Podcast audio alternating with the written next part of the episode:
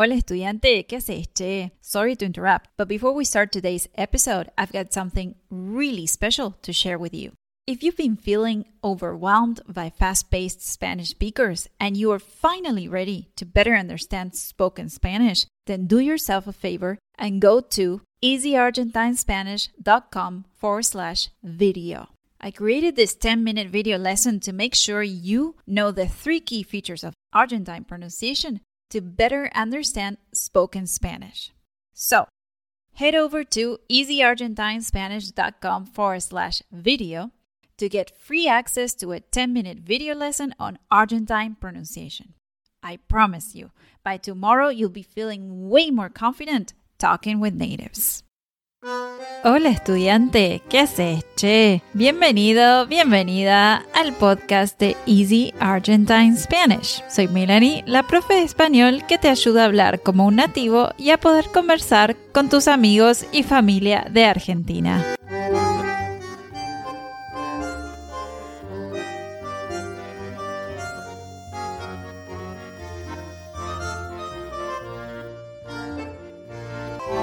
En este episodio te quiero enseñar 5 maneras de usar los mandatos para hacer sentir cómodos a tus invitados.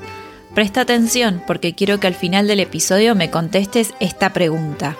¿Cómo se dice please take a seat en español? ¿Estás listo? Dale que arrancamos. Antes de empezar, ¿sabías que ya empezaron las clases de Easy Argentine Spanish? Si querés participar en nuestras clases de conversación, anda a patreon.com forward slash Easy Argentine Spanish. Te esperamos.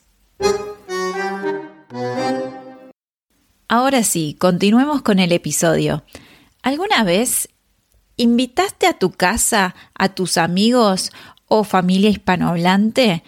¿Cómo les decís, please, come in, take a seat en español? ¿Cómo haces para que tus invitados se sientan cómodos?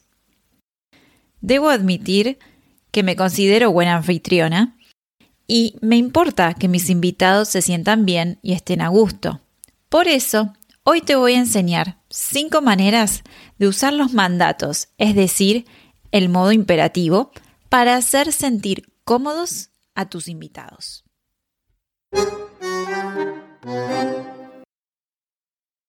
Uno, Decile a tu invitado pasa. Please come in, en español de Argentina, es pasa. Cuando le abrimos la puerta a un invitado en Argentina, además de saludar, decimos pasa para que el invitado se sienta bienvenido. Muchas veces se dice dos veces, pasa, pasa. Número 2. Decile a tu invitado, sentate. Para decir please take a seat en español de Argentina, decimos sentate. En otros países se dice siéntate, pero como en Argentina usamos vos, entonces decimos sentate, sentate. Bien, hasta ahí tenemos pasá, please come in y sentate, take a seat. Sigamos. Número 3. Decile a tu invitado, ponete cómodo. Este mandato significa literalmente get comfortable. Decimos, ponete cómodo para hacer que nuestro invitado se sienta como en su casa.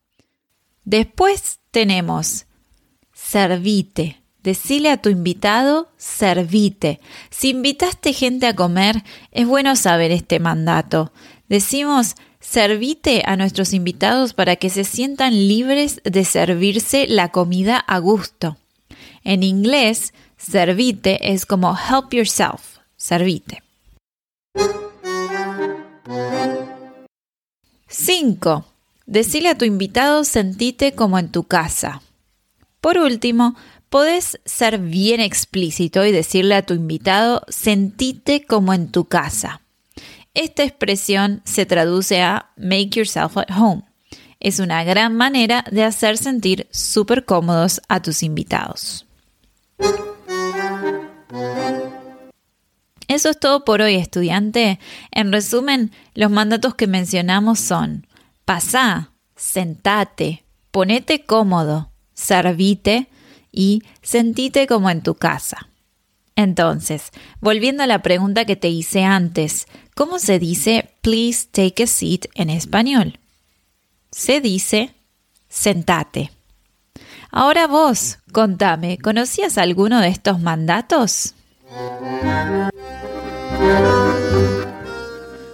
Gracias por escuchar el podcast de Easy Argentine Spanish.